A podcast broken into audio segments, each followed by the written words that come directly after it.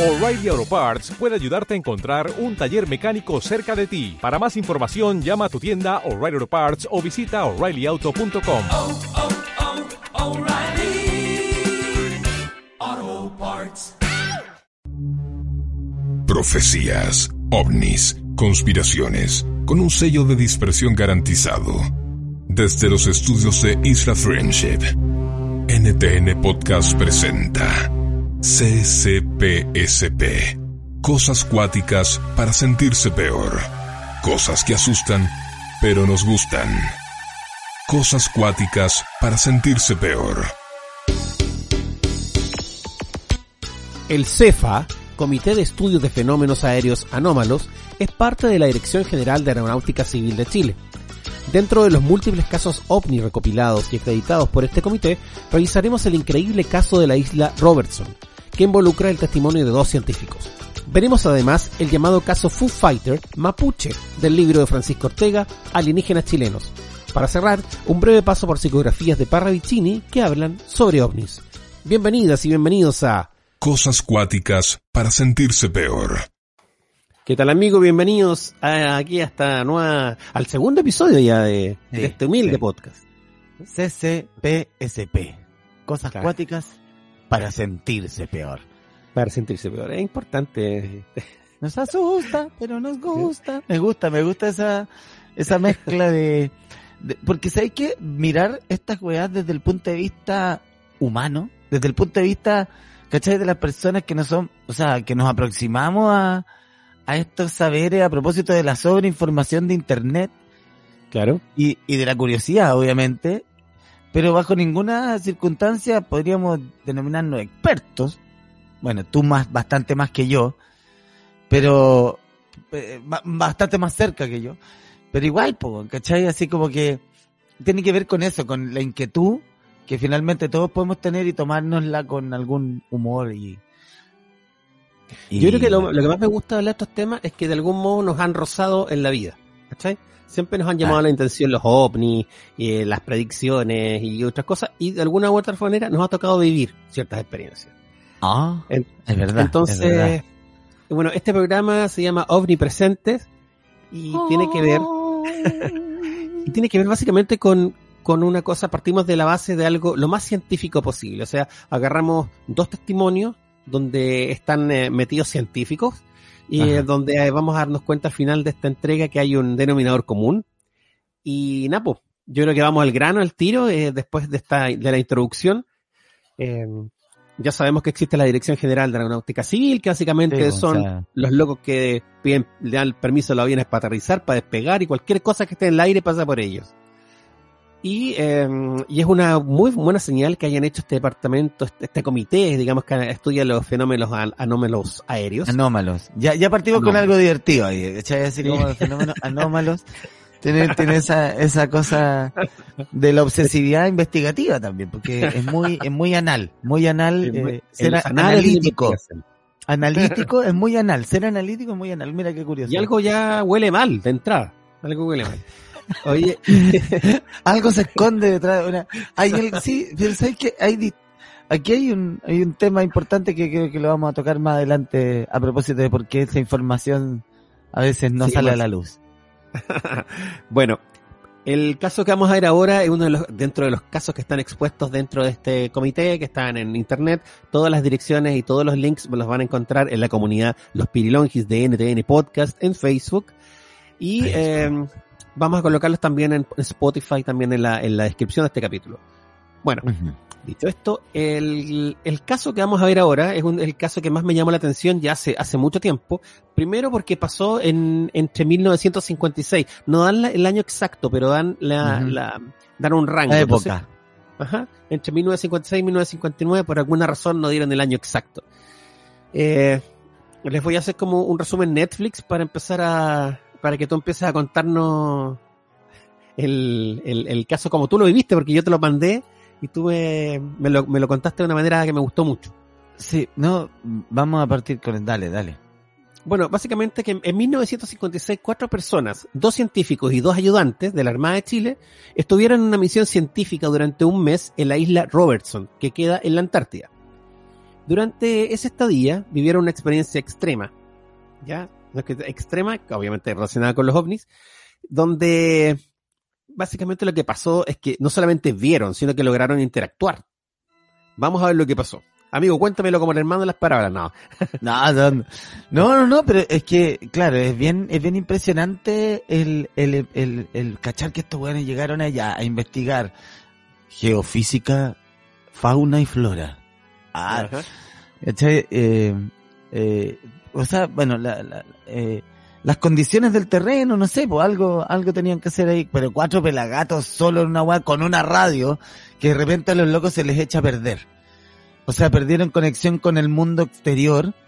Ellos ya habían tenido algunos, algunos eh, formas de organizarse, cuenta la historia, pues, ¿cachai? Así como que uno no le, quería- no le gustaba que lo despertaran, ¿cachai? Y a otro de los científicos le gustaba quedarse mirando en la noche, las boreales y toda la bola, y el otro loco no lo quería. De repente, el loco rompió ese pacto, dice este, este relato, y fueron a despertar al loco y el otro weón le miró la cara nomás y salió a cachar qué pasaba. Y habían dos objetos de forma cónica, por así decirlo, como eh, de manera vertical, puestos en el aire uno al lado del otro, eh, emanando una, una suerte de luz, ¿cierto? Y, y, y que quedas enfermo ahí con esta, con esta imagen de, de, de locura, weón, de, no sé, un objeto metálico brillando ahí al frente tuyo en la Antártida, vos solo con dos hueones más.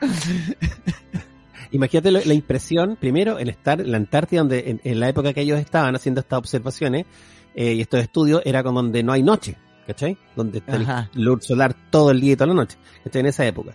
Y le- de- es- estar en esa, eh, y de repente ver dos, dos, dos, eh, dos objetos metálicos, básicamente, de aspecto metálico en el cielo, y verticales, no horizontales, ¿cachai? Así, dos, Sí, así de manera vertical. Y, igual da- daban el detalle así como del, de que en, en ese lugar pocas veces había el est- estado el cielo tan despejado por la, por las temperaturas y todo lo que, Claro. lo que siempre sucede meteorológicamente ahí, entonces era doble impresión que esta weá estuviera pasando de esa forma. Claro. Entonces coincidente con que se le echa a perder la radio, aparecen estos otros objetos, ¿cachai? Como que hay interferencias electromagnéticas. Ellos tenían la certeza que los iban a ir a buscar, pero, pero weón, no sabían si ellos iban a ser capaces de que los fueran a buscar. o sea, ya loco, con ese, con ese, eh, con esa cuestión. Y bueno, la- la- las naves empiezan a, a causar un efecto medio dramático en la psiquis de estos dos científicos y no quisieron hablar, no quisieron comentarlo hasta que salieron los otros que se despertaron los ayudantes y uno de ellos les fue a gritar en la cara así como uno, unos objetos voladores, un ovni, un ovni, Platos voladores. Platos Claro. voladores. Claro. platos voladores. Eso le ponen en la weá, pero el loco dijo, ovni, eran un ovni. Si era un sargento nomás, Ricardo, ¿por qué lo defendí? Era un sargento, ¿cachai? Uno, unos, unos platos voladores, unos platos voladores, como no, los platos. Oye, Más encima estaban de forma vertical. En ese caso, me- no sé. me llama la atención que, que, ¿cómo se llama? Que, bueno, primero que, que los científicos, lo primero que hacen al ver algo como esto, es como negarse a lo que están viendo. O sea, lo primero que pensaron ellos, entre ellos, antes que despertaran las personas no científicas, es que podrían estar siendo objeto de una alucinación colectiva. ¿Cachai? Claro. Como, eh, esa, la primera cosa. Como cuando vimos unos cohetes nosotros en ácido allá en Chile con unos amigos. que pasaron así, ¡guau! Loco, y después pasó de vuelta una wea así como un misil con Chile. Yo dije, loco, este loco de Tesla está probando las weas, loco, está probando el loco de Tesla. Bueno, de drogas, ovnis, todo puede pasar. Oye, Todo y- junto. entonces, yo pensaban eso, estos, estos científicos que, que vieron esto pensaron que podrían ser presos de una alucinación, pero cuando llegaron estas otras dos personas y vieron, se dieron cuenta que estaban viendo lo mismo, ahí quedaron, prim- primero quedaron locos, ¿no? De, de- de ver esto. Eh, el relato que está di- disponible en la web eh, está súper bien escrito y es, es bastante extenso, es, es re bueno. Eh, y, lo que em- empezaron a hacer ellos es tratar de explicar, como buenos científicos, qué cresta lo que estaban viendo. ¿cachai? Claro. Claro, no, pero, pero, pero primero, antes de intentar explicarlo, las weas le regalaron un par de danzas aéreas a altas velocidades, con movimientos zigzagueantes, con eh, aceleraciones, aceleramientos, aceleran, aceleran, Oye, me, esta weá de internet en el poco me tiene más weón. No, con, de, con grande aceleración y, y, y, y frenos así, eh, Claro, Que movimientos que la ciencia actual no podía explicar. O sea, a velocidades súper altas, pues, claro. Increíble, claro. Moviéndose. eso- Estacato dirían los, los, los danzarines. Ojo, que cuando recién vieron eso y estuvieron observándolo mucho rato, es que quedaron tan locos que no pudieron dormir, obviamente, y Sí, cuando pues. despertaron, volvieron a ver los objetos que están donde mismo y se fueron a caminar por la, isla- la isla súper grande hacia un lado donde no tuvieran, donde no los vieran. Y eh, como dieron a entender que estas weas los siguieron. Onda, Sí. loco, no se escondan. Y ahí Claro. se empezaron a sentir observados por estas weas. Y ahí es donde, donde viene lo que tú dijiste, que se empezaban a mover. Primero se movió uno, el otro se quedó quieto, hizo unos movimientos así recuáticos, y el otro se quedó quieto y después se empezó a mover. Claro, y después el otro cuando quedó quieto en su posición original, después se mueve el otro. Y Sí, po, puta, y- pensaba en, en mi mente decía, Y ¿cómo- cambian de color. Claro, cambian y cambiando de color. color. ¿Qué habrá pasado dentro de esas naves así donde los extraterrestres? Mira, cacho, lo dejan loco, lo dejan loco, mira, mira. Loco. ¡Oh, mira, mira, mira! Oh, loco. eh. Ahí quedaron, humanos. Ahí quedaron humanos. No, y la weá después cuando los locos, porque estos, estos científicos tenían también em, instrumentos para medición y ahí empezaron a cachar que había impacto en, en su entorno, con este, con el, que tenían un medidor de radiación que empezó a, a marcar así 40 condiciones más de lo, de lo- de lo adversas. Imagínate Claro, lo que esa po. weá, para un científico que tenían dos, tenían dos objetos, o sea, dos elementos para medir. Con el que midieron radiación, 40% y un más de lo que termómetro. Tenían, ah, y una tira aspirina, y con eso salvaron. si eran los 50 nomás, pues, ¿qué más querí? Bueno, oye, y No Entonces, fueron eh, en un Hércules, en esa época iba- iban en un Zeus. claro, bueno, piensa que lo que, claro, y midieron la radiación y ahí, ahí surgieron. Pues primero estaban viendo una weá que se movía, que no, no podían explicar, y después que la radiación estaba súper alta, onda, que era peligroso para ellos. ¿cachai? Claro. Entonces, por favor, ¿qué más pasó? Ah, No, nada, pues bueno, a mí, a mí me llama mucho la atención eso, esa, esa locura que también em, eh, surge de que uno primero se cuestiona a sí mismo si tu percepción está correcta, ¿cachai? Anda, y, y- igual es legítimo, porque igual hay un discurso permanente de negación de, de ese tipo de encuentros o no, y, y eso queda como ligado a la ciencia ficción, a la imaginería, pero no, no responde a la realidad. Entonces, cuando te enfrentáis a una realidad que, que te cuesta comprender, porque tampoco sabes cómo se logra, ¿cachai? A, a, a lo que nos podríamos empezar a acercar ahora, bueno, porque hay un tema ahí con, con, con cómo va a, se- va, va a seguir la conversa un poco, pero tiene que ver con la ciencia, ¿no? Y, y tiene que ver también con, con cómo nos vamos acercando al conocimiento de, de la realidad real, ¿cachai? O la sea, realidad real. Me gusta ese concepto, Sí, la realidad real. la realidad real porque vivimos permanentemente en base a teorías. Y las teorías son representaciones de la realidad, no son la realidad. Y tratan de explicarla. Y los mecanismos que utilizan son eh, mecanismos que si funcionan, explican, ¿cierto? O sea, es una hueá muy simple, puede parecer estúpido lo que digo, pero es lo básico. Es un mecanismo que si funciona, explica. ¿Cachai? Pero bueno, Pero volvamos que- a, lo, que, a lo que estaba pasando en la isla, de acuerdo a lo Sí, que estamos viendo. no, Están no, no, la, isla Robertson. se movían los objetos. Se, pues, se movieron los dos de manera independiente. Uno primero, el otro después. Estos locos quedaron muy locos cuando vieron que además había mucha radiación. Y lo Sí. que viene después ya es. Es la medición, es la medición, pues es como decir, loco, tenemos que a ver si ya estamos diciendo que esta weá es verdad, qué está pasando, dónde están, a qué altura la weá y empezaron a buscar la forma de, de, de, de- de encontrarse con estos objetos, de observarlos también, de, de saber qué estaba pasando, pues si ya estaban ahí, Bueno, una que tormenta. hubo una tormenta. Al día después que pasó la tormenta se dan a mirar y los objetos seguían ahí. Y este, esta es la parte clave, porque aparecen esas nubes cirrus, que siempre se ubican como 8.000, 10.000 metros. Y ahí los locos se dieron cuenta de algo. Claro, que estaban más o menos a esa altura, se proyectaba una sombra Y a partir de eso y, y algunos cálculos, uno de los profesores eh, sacó una medición estimativa del tamaño de los objetos y lo calculó en 150 metros cada uno. ¿Te imagináis la mea nave nodriza, loco? ¿Te imagináis? Empiezan a tirar marcianos como, como caballito de mar, tira guagua, así, pa, pa. Hoy día estaba mirando un parto de caballito de mar y pensaba en eso mismo. Los marcianos, ¿cachai? Que... 150 metros, quizás los weones estaban parados ahí arriba y no tenían dónde estacionar. ¿Dónde estacionáis una weá a 150 metros? Oye, no hay dónde estacionar este planeta de mierda, weón. Por eso miro por, me pasó tan rápido por varios lugares, así como miro para allá, weón. No, aquí tampoco, weón. En la Antártida, weón. había un weón ahí con un pañuelo así, acá jefe, acá, acá, estamos llenos, no, llenos. Ese, el marcianito el, con el con el sombrero romano en la Warner Bros. Así. Terrible carero, weón. Laura.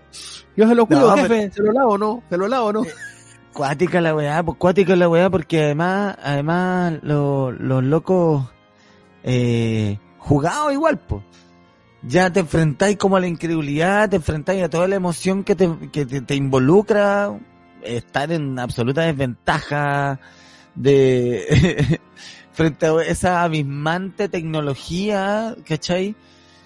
Y, y de repente enfrentarse a la posibilidad de, puta, bueno, tenían un, un, un instrumento que emanaba una, una luz eh, para medir, no, no, no recuerdo qué cosa, y lo proyectaron hacia, hacia la nave espacial y la nave espacial le respondió.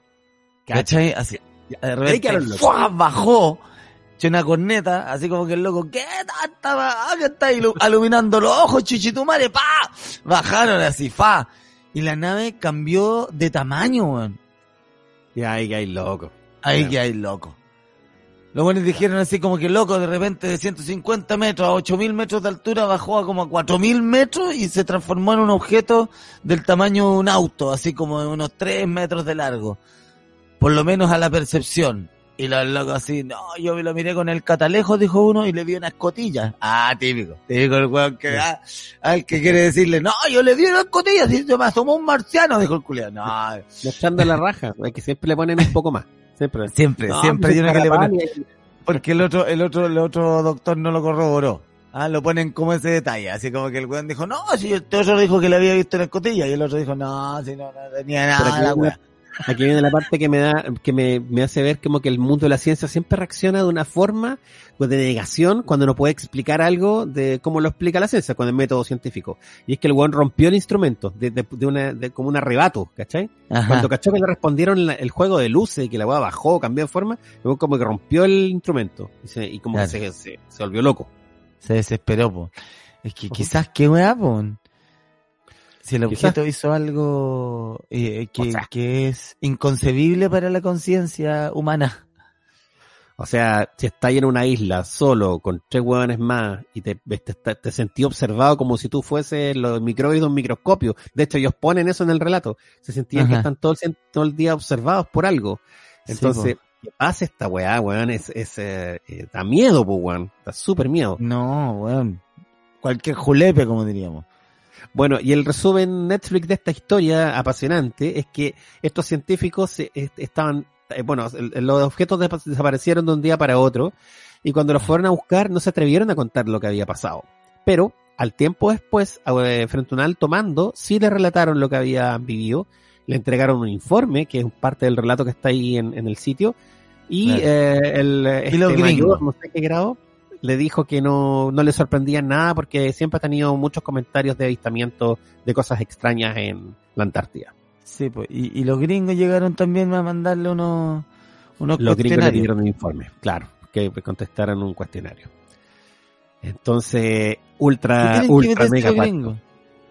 Y al final dice, y los locos los contestaron y se los mandaron de vuelta. ¿Qué tienen que andarle mandando a los gringos, guano?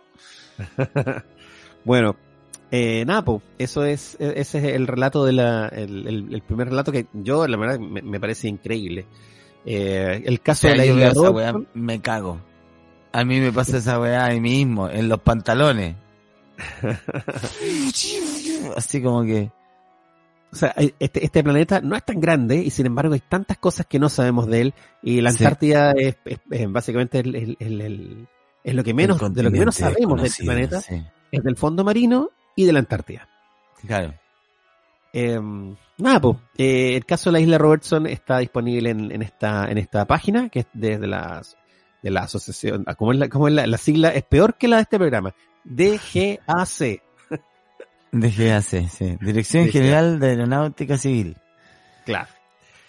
Y eh, hay otros casos más también. Lo que me gusta de esta página, lo que le da un poco de seriedad, es que ellos toman el caso, lo investigan y luego publican el resultado, pero visado por ellos, en el fondo. Esta weá no tiene explicación. Por lo tanto, es un caso anómalo y podría ser un, Ajá. cualquier cosa. En el fondo no lo reconocen como algo, ¿cachai?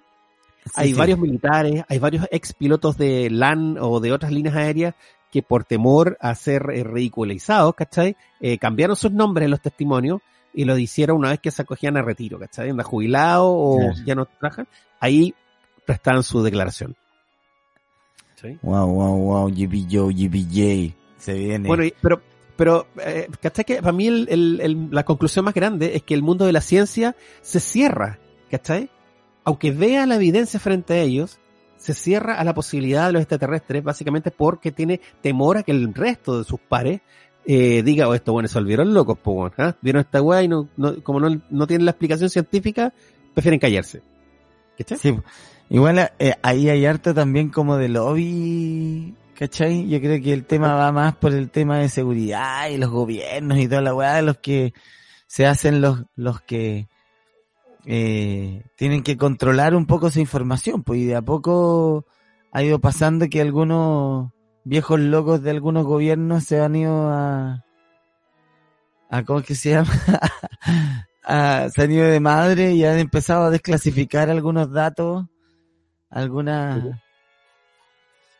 algunas novedades respecto al fenómeno. Y, pero ¿sabéis qué? Siento yo que, que la ciencia se eh, aproxima un poco más a entender nuevas dimensiones y a partir de eso también al entendimiento de nuevas eh, formas de materia, ¿cachai? De expresión de la materia. Y en eso, eh, nuevas, nuevos elementos, por así decirlo, también en la materia y, y desde ahí también nuevas formas de conjugarse. Por lo tanto, eh, la física cuántica ahí entrega un montón de preguntas desde toda la ignorancia y por favor, no, aquí no somos esos expertos que suenan la física cuántica así y sino que más bien desde, el- desde la curiosidad eh, ya plantea un montón de preguntas de esas media indescifrables, de las dimensiones y de las posibilidades que te hacen imaginar. Eh, nada, pues, cómo, cómo se expresa la materia en otros lugares, tiene- no- puede generar me vidas de formas científicos, weón. inimaginables. A mí me, me caen mal los científicos, weón, de entrada. Me caen mal los weones así como cerrados. Hay, hay, hay algunos científicos que se abren las posibilidades, pero los weones me cargan, weón. O sea, porque primero manejan tanta información, weón, y, y su método científico, sus weas, que cuando aparece una luz de algo así como diferente a lo que ellos tienen como establecido, se cierran, pues, weón. Es que, Se ¿sabes qué pasa, hermano? Que, eh, hay un montón de experiencia de lobby. El weón que es así no es científico, es un lobista. Un lobista que está sosteniendo en base a su teoría o su propuesta o sus necesidades económicas. Versus el otro weón que, que está abierto permanentemente al hacer de conocimiento. El científico que se equivoca nunca se equivoca, ¿cachai? Porque el loco descubre algo en su pregunta y en, y en esa eh, lógica eh, sostiene el conocimiento futuro, ¿cachai? Entonces el otro weón ya no se tiene que tropezar con lo que el loco se tropezó, que era lo que a lo mejor te da tu hipótesis, ¿me cachai? Entonces, Bueno, en el capítulo anterior yo nombré a, Carlos Muñoz Ferrada, este hombre que por, para muchos es un charlatán, pero el tipo le apuntó a varios terremotos. Él se basó en un libro de antes de 1900, ¿cachai? que postulaba que ciertas eh, posiciones de los planetas, alineaciones y también eh, una de las capas de la atmósfera, que es la ionósfera, podrían, eh, no, no sé si provocar o gatillar o ser los responsables de ciertos movimientos telúricos. ¿Cachai? Esto que, que acabo de decir, obviamente la ciencia decía que no, pero fíjate que hace como tres años salió un reportaje ya publicado en la revista Science, lo dije bien esta vez, no Science, nature, a verdad, la revista Nature, nature, en la revista Nature, que es como el Nature, pero un poco más sofisticado. claro, o como Eh, natura, pero la imitación. Un, un- es un científico chileno, mira qué curioso, un científico chileno hizo un estudio que cuando va a temblar, cuando hay grandes terremotos, hay cambios en ciertas eh, capas de la atmósfera que se podía anticipar, ¿cachai? En horas eh, lo- los terremotos, hasta con la ubicación. Y eso ya es- validado por el mundo científico porque es un estudio que hizo este weón y publicado y bla, bla, bla. Yo, a mí me da mucha lata porque, claro, Muñoz Ferrá no era un científico eh, con estudios ni nada, era un tipo autodidacta, ¿cachai? Era un pobre Y- weón que se, que se hizo solo, como los que se hacen en este país, weón. Este país de mierda. Bueno, básicamente el, el- el mundo de la ciencia es como una secta, básicamente, ¿cachai? Como que el weón, si tú no, si no, tú no estudiaste en ciertos lugares, si no tenís ciertos grupos, weón, eh, no, no, no, no existís, pues, weón, ¿cachai? Claro. Pero bueno, eh, por sobre mi, mi comentario, eh, que es Muy bastante inteligente por lo pronto, Ricardo. eh, generalizando, ¿ah? yo creo que igual hay, hay algunos científicos que tienen otra, otra parada, pero al menos los que, los más mediáticos son todos de esa onda. Quisiera pasar ahora al segundo caso que también toca al mundo de la ciencia. El escritor chileno, aquí tengo el libro, Francisco Ortega publicó su libro Alienígenas chilenos por la editorial Planeta. Les recomiendo ese Muy libro, muy bueno. Pero hay un caso en particular que quería contar. Me encanta el concepto resumen Netflix. Es como, bueno, Sí. dale. y vivieron felices para siempre. Bueno, eso quería contar. Eh, este caso se llama eh, Foo Fighters Mapuche. y básicamente esto es lo que pasó. El año 2001, el entonces rector de la Universidad Austral, Manfred McNiff, también fue candidato a la presidencia, invitó a una serie de científicos al Parque Oncol, acá en Maldivia, en la cordillera de la costa, a celebrar Padre el año Magdalena. Magnifa. Mira, eh, eh, le invitó a esta gente a celebrar el Año Nuevo Mapuche o el Huitripantu. ¿Te habían dicho? Sí. Sí. Huetripantu, Huiñol Tripantú. Ok. Y bueno, esto, lo, eh, esto, todo esto iba a pasar en una comunidad mapuche, lafkenche, huilliche, que está ahí en el, eh, en este parque, al lado del Parque Oncol. Entonces, eh, eh, Magnef, que es una eminencia, eh, eh, puta, eh, convocó a estos científicos, había va- varios premios nacionales de ciencia, y llegó la prensa también a cubrir este evento.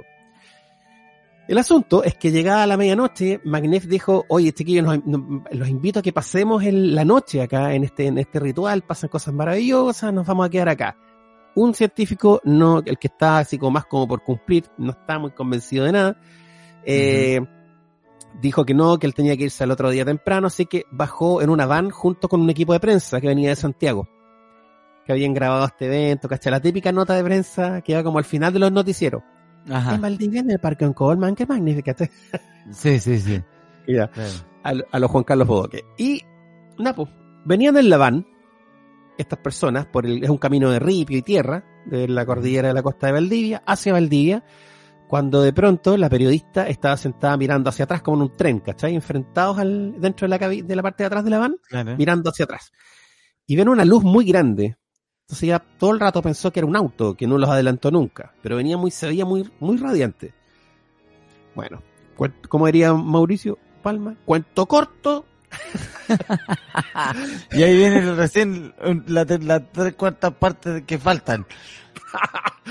cuento corto, esta luz se pone al lado, como que lo va a adelantar, y pasa por arriba de la van y se pone encima. Y después Oh. se mete al bosque, y se mete entre medio de los árboles, y vuelve y los acosa y los da vuelta por todos lados, los vuelve, se vuelve a colocar detrás. Y ahí el camarógrafo trató de grabar y su cámara solamente tenía ruido blanco e interferencias, no podía ni siquiera mirar por el visor. ¿Cachai? Anulada la cámara. Y el, el científico venía haciéndose el guante todo el rato mirando papers, así, ¿ah? leyendo. Ah. Hasta que ya era tanta el, el alboroto que el guan se dio cuenta y vio todo. Vio la weá moverse por arriba, por el lado, por los entre medio de los árboles, al lado.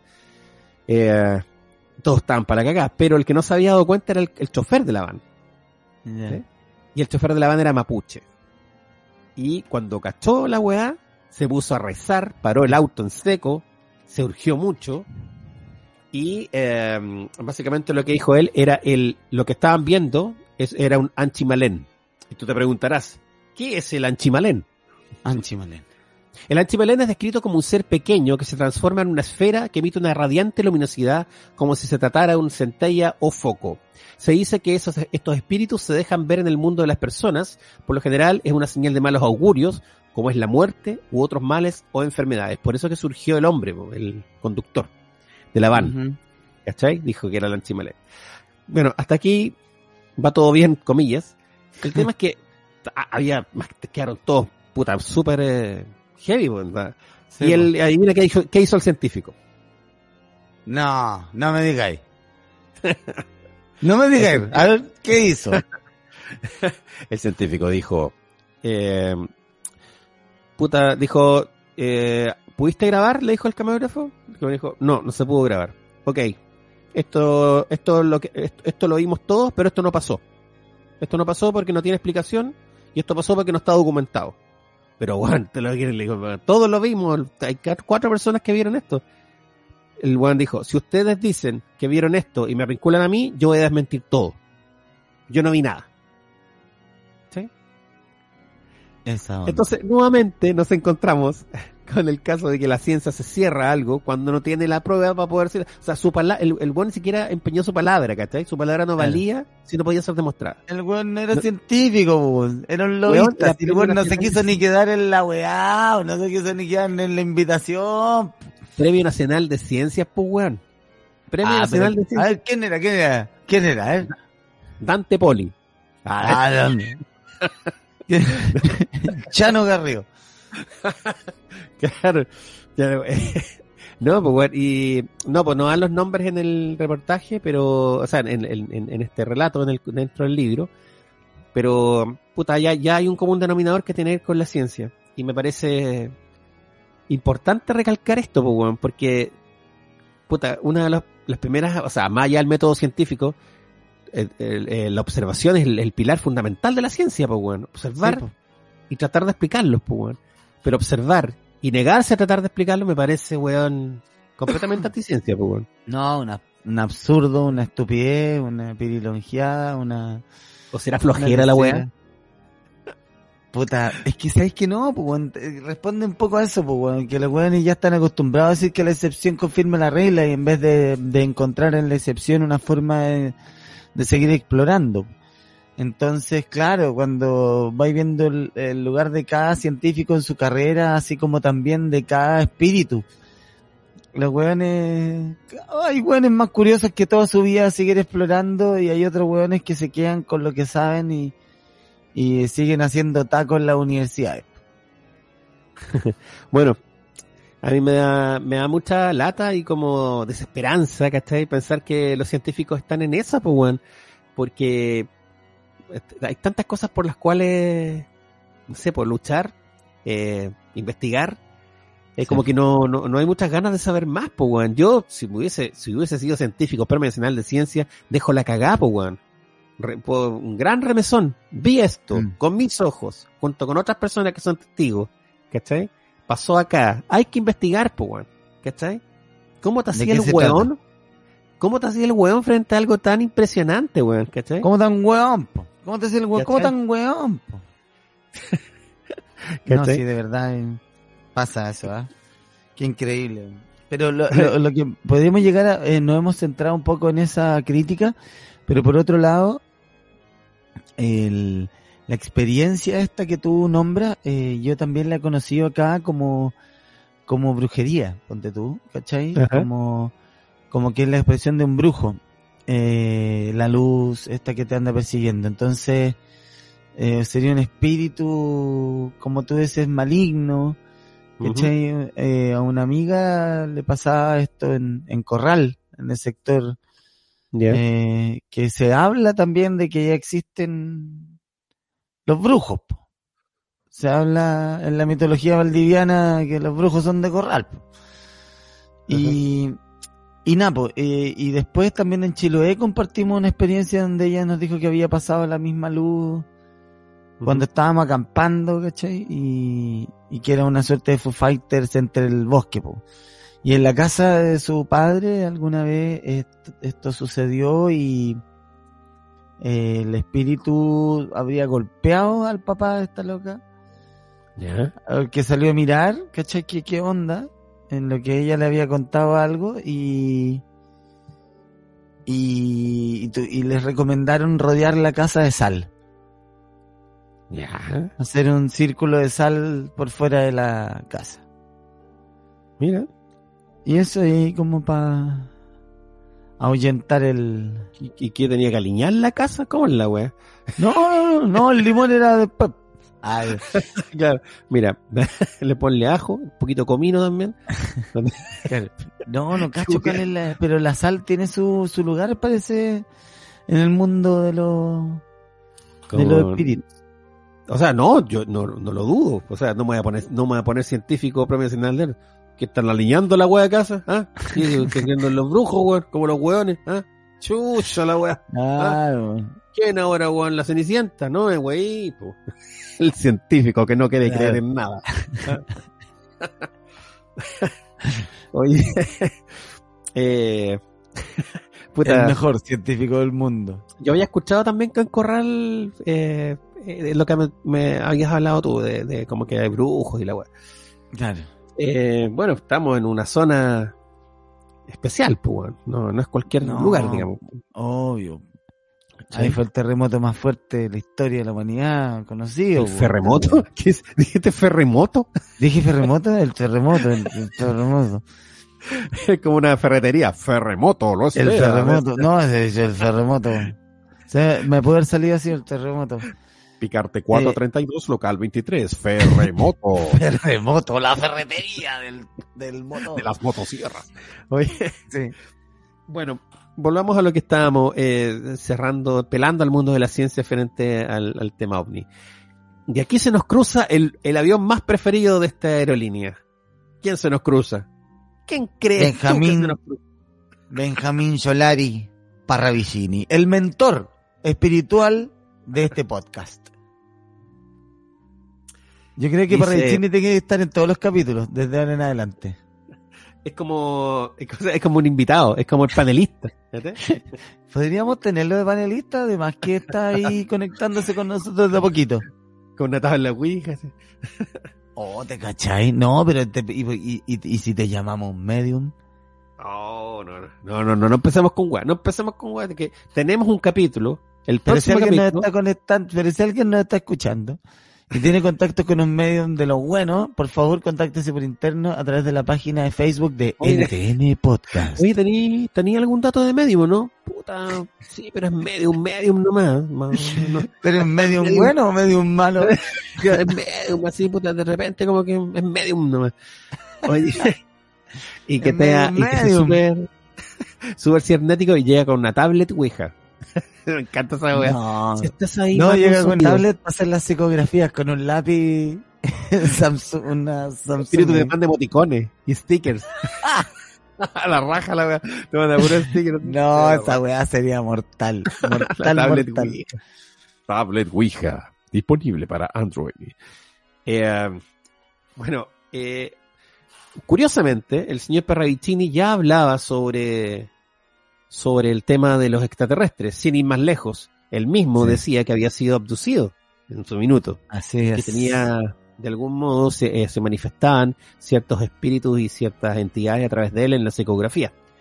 Sí. Eh, para quienes no vieron el capítulo, se escucharon el capítulo anterior, eh, básicamente Benjamín Solari Parravicini, un artista argentino que a través de un, en un estado de trance dibujaba y escribía ciertas cosas que él llamaba psicografías proféticas, eh, donde la más impresionante es la del atentado a las Torres Gemelas, que prácticamente es, tú ves la psicografía y dices, bueno, le apuntó.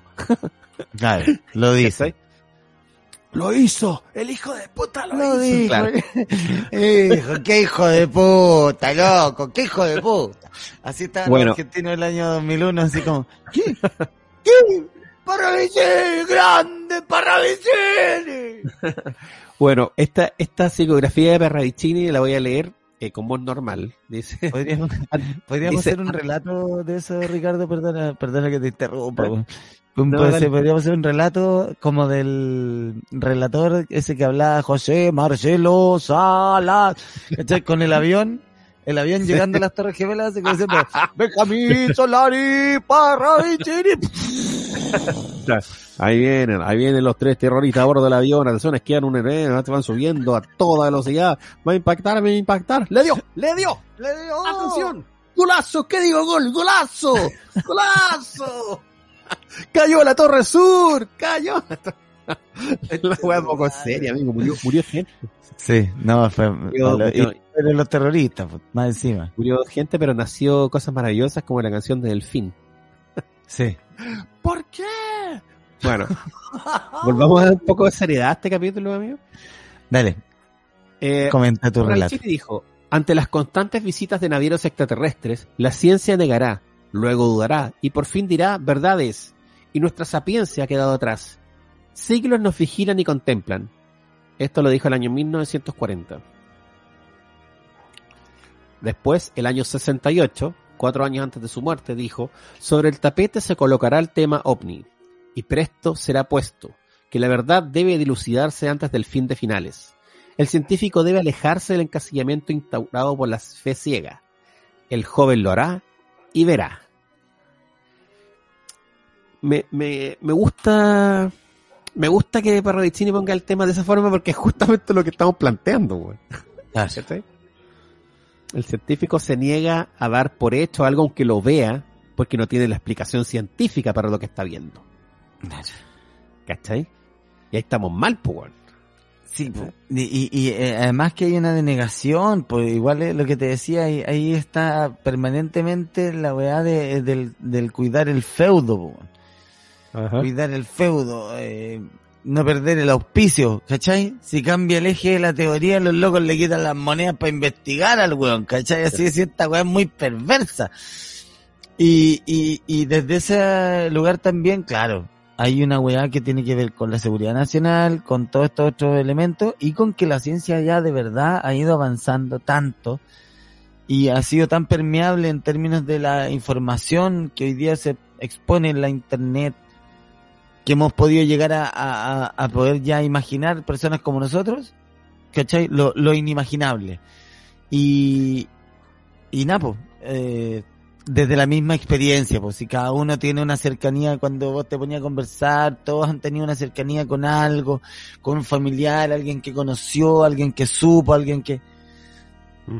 O sea, tú mismo eh, eh, me acabas de contar del tema de lo, del Foo Fighter, de una amiga tuya y en Chiloé y en Corral. Eh, yo, siendo niño acá en Valdivia, eh, vi dos eh, ovnis de, de diferentes tipos, digamos, junto con unos amigos jugando a la pelota. Fue muy impresionante. Eh, y nada, pues, el, el- el tema es que, por sobre lo que Parravicini dijo, que ojo, Parravicini no solamente se refirió a la ciencia vinculado como la que niega el tema de los ovnis, Sino que además, eh, que también me gusta mucho, habla de la luna y dice cosas bien interesantes. Los obeliscos.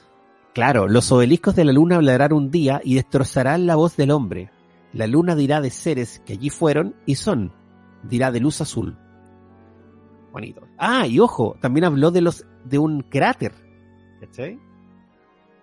De un cráter que tiene como unos peldaños. Parece que hay un cráter muy grande en la luna, que no, no, recuerdo su nombre, pero también habló de eso. Y no sé si hay, hay visto unas fotos que hay eh, justamente de los obeliscos en la luna. Hay unos Sí, po. puntos que proyectan una sombra gigante, así como un obelisco. po, weón. Sí, pues. Argentinos culiados llegaron a la luna ni nos contaron. No, El obelisco de la luna, mirá. Ay, loco, ven Camil, Solari, para Vicini. No, eh, Ahí, ahí llegó la pelota de Wayne. Hace un tiempito atrás, hace un tiempito atrás también salió esa imagen, pues, de eh, unos platos voladores, unas naves como bordeando la luna, no sé si, Sí, lo vi. si cachaste. Y que hay loco, que hay loco, enfermo. Sí, pero la verdad, eh, como audiovisual eh, ya con algún tiempo, eh, yo dudo de la mayoría de los videos que, que aparecen como prueba, ¿cachai? Sí. Eh, me parece complicado porque hoy día es tan fácil hacer algo en After Effects, weón, y es, es muy fácil. Pero me gustan los videos antiguos. Por ejemplo, en los hombres voladores de Maipú, que es uno de los casos que también está en la página de, eh, de, la, de lo que hablé al principio, de que tiene una sigla peor que este programa. Eh, aparece un video con estos supuestos hombres voladores de Maipú. A mí me da un poco de risa porque en el fondo como que le baja todo el perfil. Porque si fuese hombres voladores de Seattle, podría, oh, viste la Ah. Pero como la guarda de Maipú, como que le sea la chucha, ¿cachai? Oye, ¿viste los hombres voladores de Seattle? Oh, this is amazing.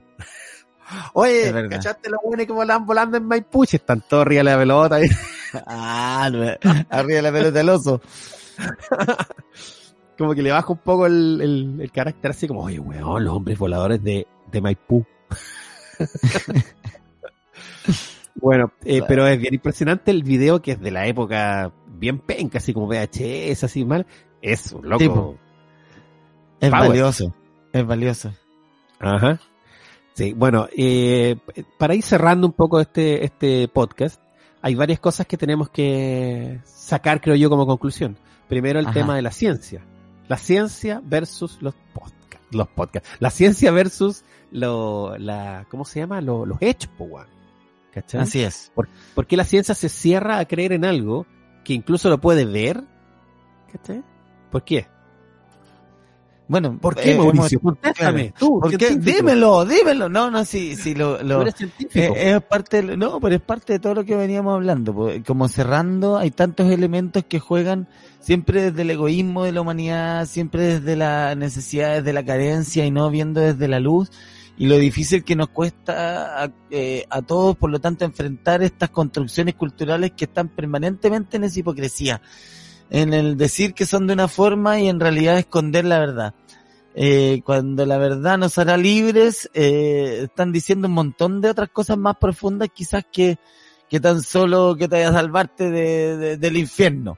¿Cachai? Es como que nos están diciendo también que vamos a lograr entender y comprender de mejor forma nuestra espiritualidad y, y nuestra conexión con, con el cosmos, weón. Si no podemos eh, eh, ser tan egocéntricos, tan tierrocéntricos, eh, geocéntricos, que puta, observemos, sintamos y conectémonos con eso y con lo que igual la ciencia verdadera está empezando a hacernos vibrar. Así nomás. Eh, toda la información de lo, de lo que intentamos relatar, relatar hoy día está en la descripción de este capítulo en Spotify y también en la comunidad. Eh, este tema da para más. Vamos a hacer otro capítulo más de los ovnis con, con, con otros, con otros casos también ligados Por al mundo de la ciencia. Sí. Eh, pero también se viene un capítulo espectacular que habla sobre algo que nos, eh, entre comillas, no, nos convoca, que es fantasmas. Pronto. En cosas Sí. acuáticas para hacerte sentir peor. Sí, y, y, y, y darte cuenta de, eh, pudimos hablar de ovnis sin hablar de Sixto Paz. Que es una hueá bien Ojo ahí. importante. Ojo ahí. No, no, no, pero quizás podríamos tocarlo también en, en algunos capítulos. Tenemos para adelante una chorrera de conversaciones especiales de cosas cuáticas para sentirse peor. Nos vemos. Chau, chau. Cosas cuáticas para sentirse peor.